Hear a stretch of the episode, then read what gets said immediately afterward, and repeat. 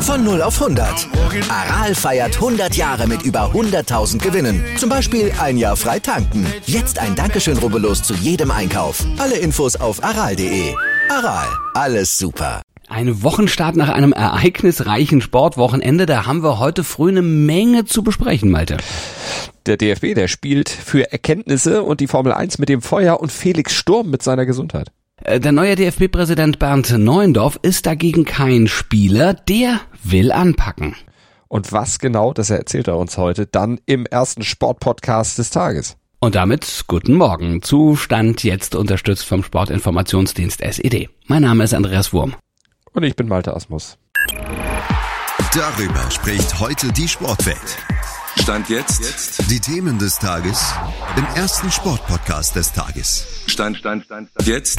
Mit Andreas Worm und Malte Asmus auf meinsportpodcast.de.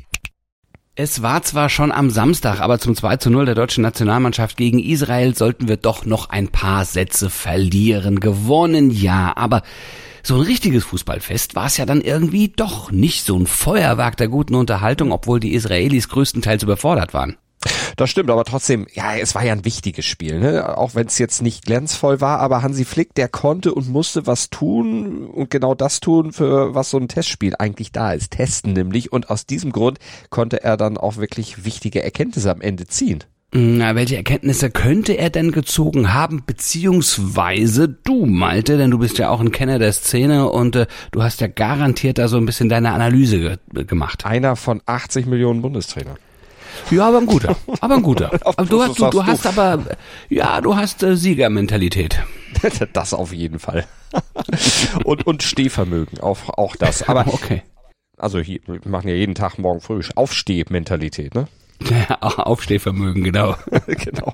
Also pass auf, ernsthaft, äh, also erstmal hat er natürlich als Erkenntnis sicherlich gezogen, dass in der ersten Reihe doch ein paar Spieler sind, die durchaus, oder in der zweiten Reihe ein paar Spieler sind, die durchaus das Zeug für die erste Reihe haben und eben dann auch in der Nationalmannschaft mitmischen können. Nico Schlotterbeck zum Beispiel, gut, da war dieser Konzentrationsfehler in der Nachspielzeit, als er den Elfmeter verschuldete.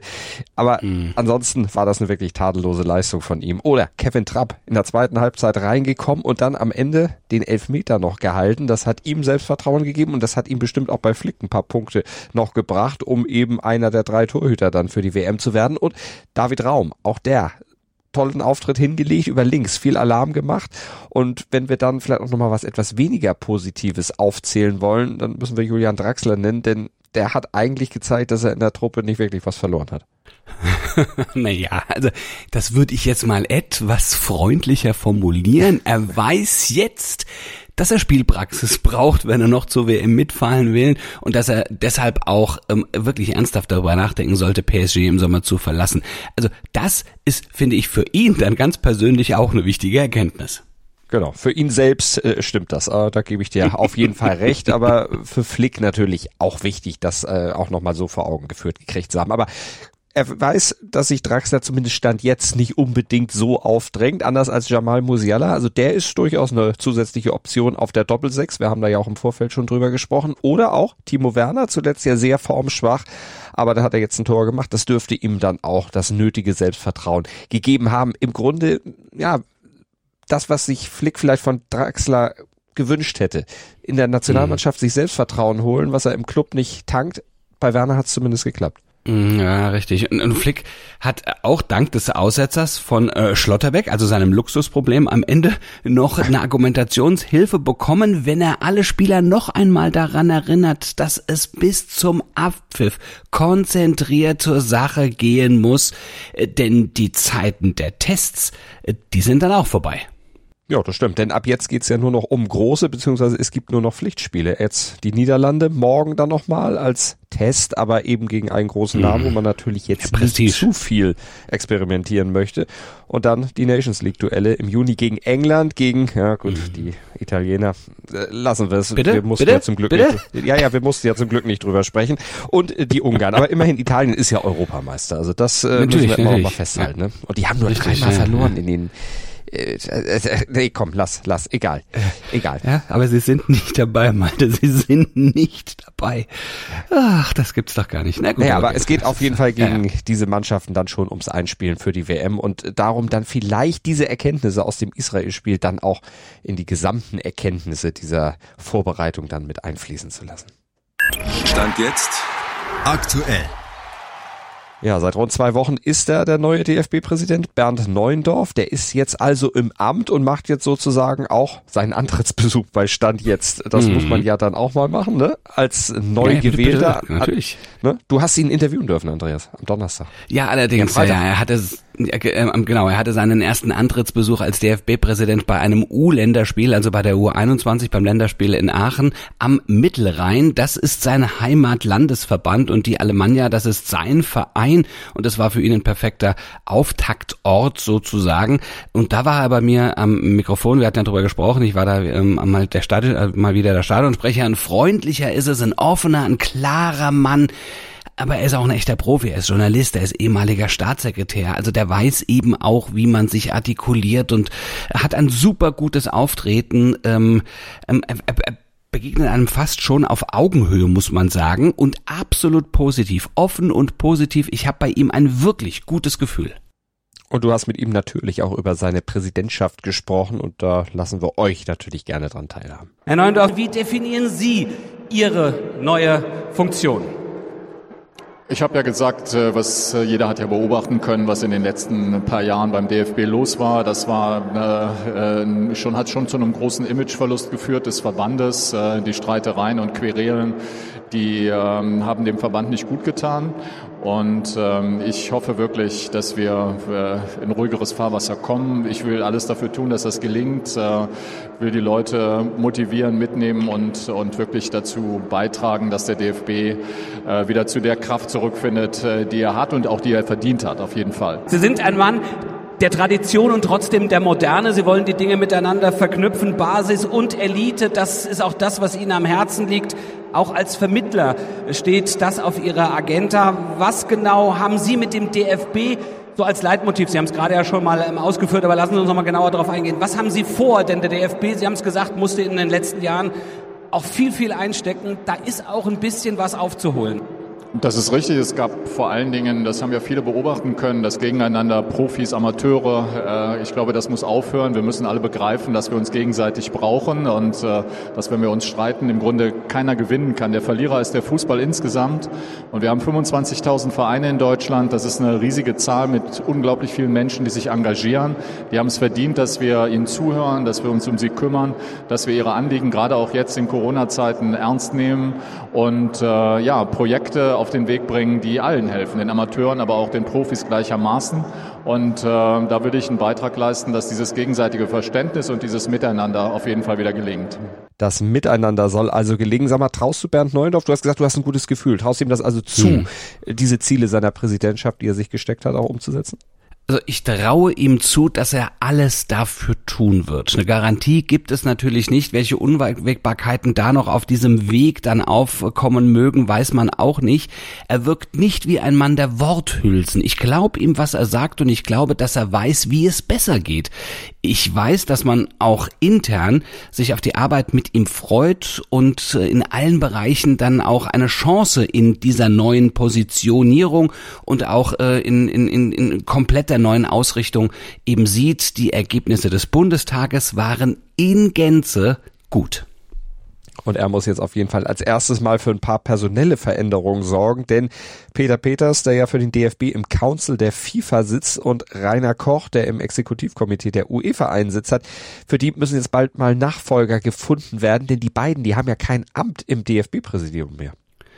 Richtig, aber Koch und Peters haben ja noch bis 2025 beziehungsweise 2024 ihre Sitze. Die müssten daher schon freiwillig zurückziehen beziehungsweise überzeugt werden, ihre lukrativen Posten da zu räumen. Ja, ein bisschen Sitzungsgeld gibt's da ja auch. Also da wird keiner so einfach sagen, nö, mai nicht mehr, zumal das ja auch eine gewisse Macht und einen gewissen Einfluss dann auch garantiert. Aber Neuendorf, der hat schon angekündigt, dass das Ganze ja jetzt kein Wunschkonzert ist und dass man sich ja auch diesen Wahlergebnissen dann irgendwo mal beugen müsse oder beziehungsweise dem ganzen Rechnung tragen müsse. Also er will diese Personalien auf jeden Fall schnell angehen. Er möchte ja auch eine starke Vertretung des DFB in den internationalen Gremien garantieren. Und das geht ja am besten, wenn da jemand sitzt, der dann auch im DFB tatsächlich Sitz und Stimme hat.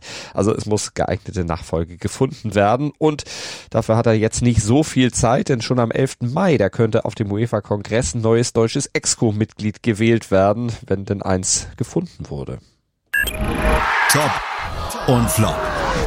Top des Tages ist ein perfekter Einstand, wie zum Beispiel der von Gonzalo Peña, der gebürtige Argentinier, der hat bei seinen ersten Auftritten für die deutsche Hockey-Nationalmannschaft groß aufgetrumpft. Bei beiden Pro-League-Siegen gegen Spanien hat er gleich mal mit Toren geglänzt. Flop des Tages ist das Schlussdrittel der Eisbären Berlin gegen die Straubing Tigers, äh, denn durch das haben die Eisbären eine eigentlich schon sicher geglaubte Partie noch verloren. 3-1 führten die Berliner nach zwei Dritteln. Das sollte normalerweise ziemlich gut reichen, doch dann überrollten die Tigers sie mit 5 zu 0 im letzten Abschnitt. Das Ding ging 3 zu 6 verloren. Welch ein Flop. Stand jetzt aktuell. Der Formel 1 Grand Prix in Saudi-Arabien ein wirklich fragwürdiges Rennen. Auf das sportliche Resultat wollen wir daher gar nicht viel mehr eingehen, aber der Weltmeister Verstappen hat das Ding gewonnen vor den beiden Ferraris. Aber es gab so vieles drumherum und die Menschenrechtsverstöße im Land, über die haben wir ja schon vorher gesprochen, aber dazu kamen jetzt ja auch noch weitere außersportliche Dinge. Ja, ein Drohnenangriff in Sichtweite der Rennstrecke. Mick Schumachers Horrorunfall mit zum Glück glimpflichem Ausgang. Ja, das lässt einen nicht so einfach zur Tagesordnung übergehen. Ja, auch wenn die Formel 1 das sehr gerne würde, solche Drohnenangriffe seien in der Region praktisch an der Tagesordnung. Sie seien nichts Besonderes, hieß, also Besonderes hieß es. Ja, was sollen die da auch sagen? Also die Formel 1 hat schließlich einen Zehn-Jahres-Vertrag mit Saudi-Arabien unterschrieben, gar nicht so lange her, und der bringt angeblich 900 Millionen Dollar und darauf will natürlich keiner verzichten. Die Formel 1 nicht, die FIA nicht, ja, die Teams auch nicht. Und die Fahrer?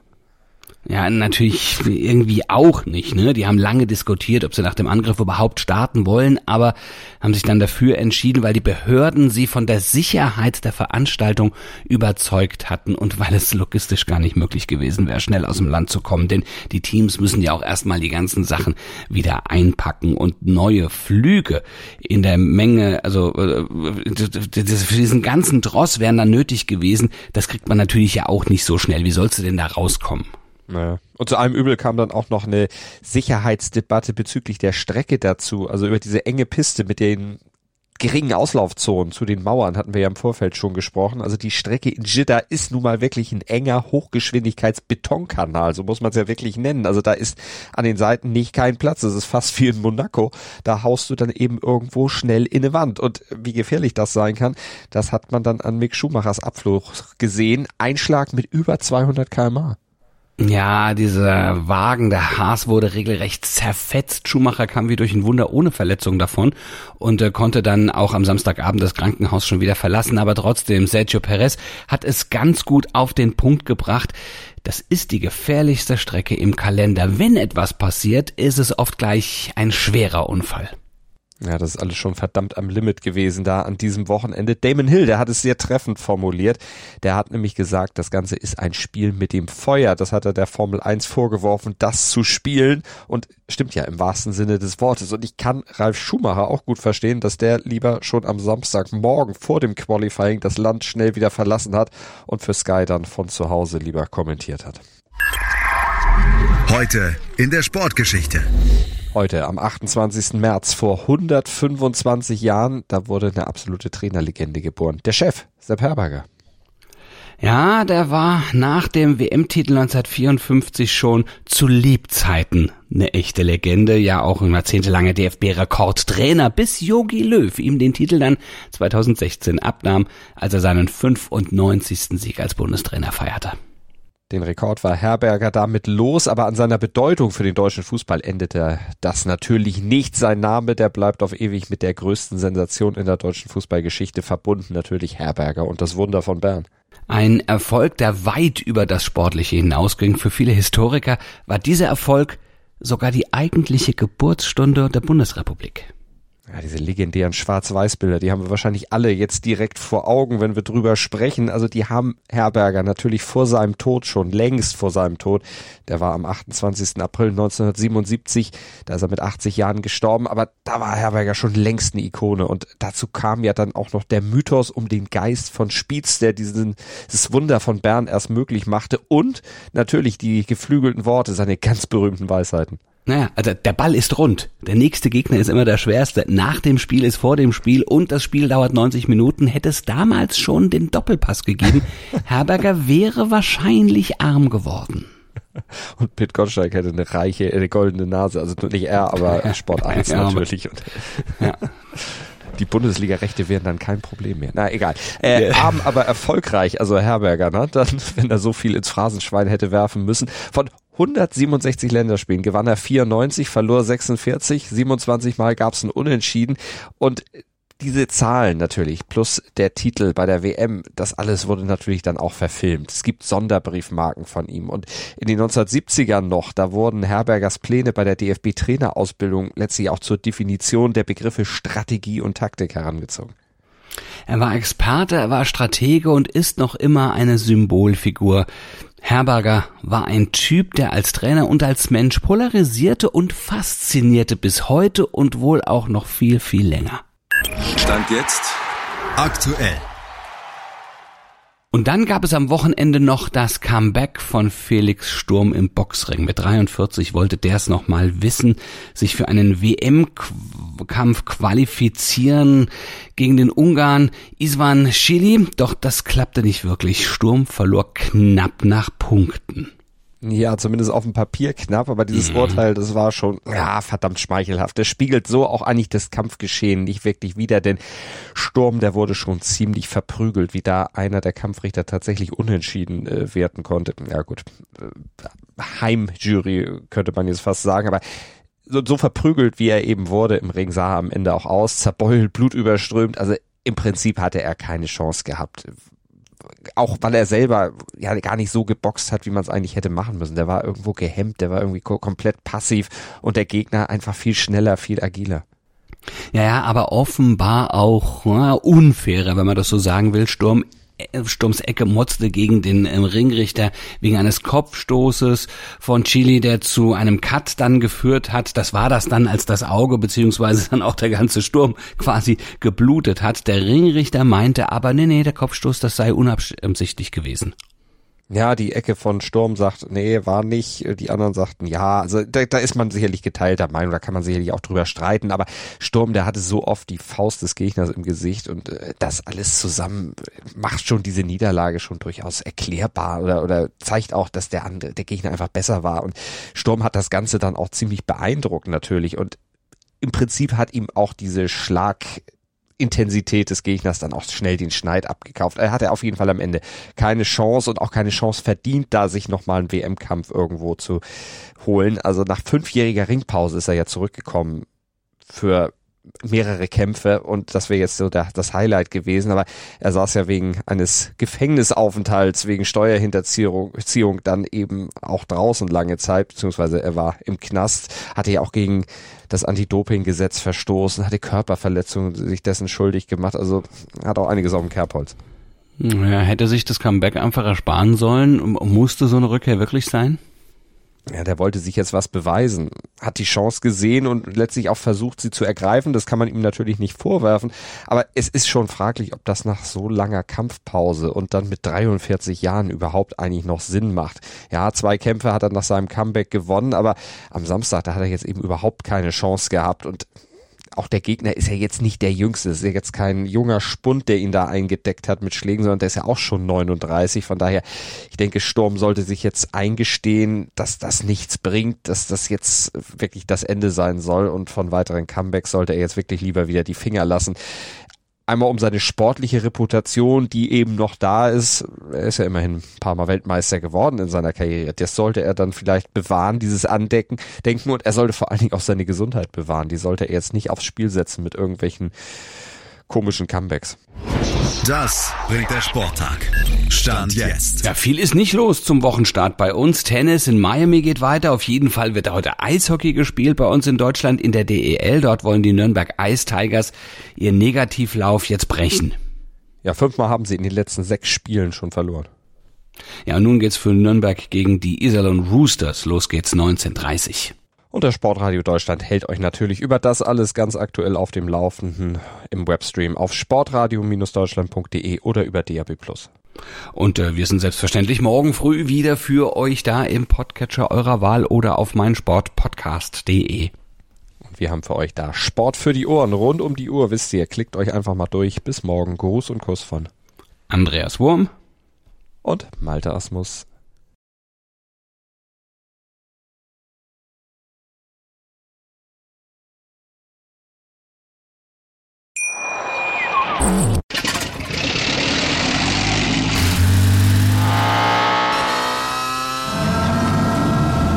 Von 0 auf 100.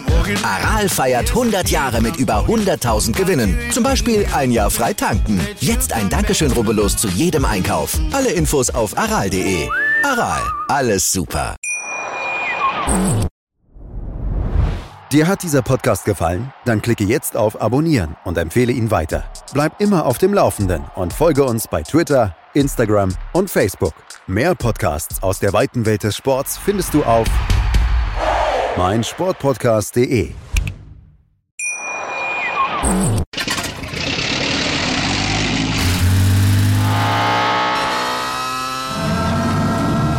Von 0 auf 100. Aral feiert 100 Jahre mit über 100.000 Gewinnen. Zum Beispiel ein Jahr frei tanken. Jetzt ein Dankeschön, rubbellos zu jedem Einkauf. Alle Infos auf aral.de. Aral, alles super.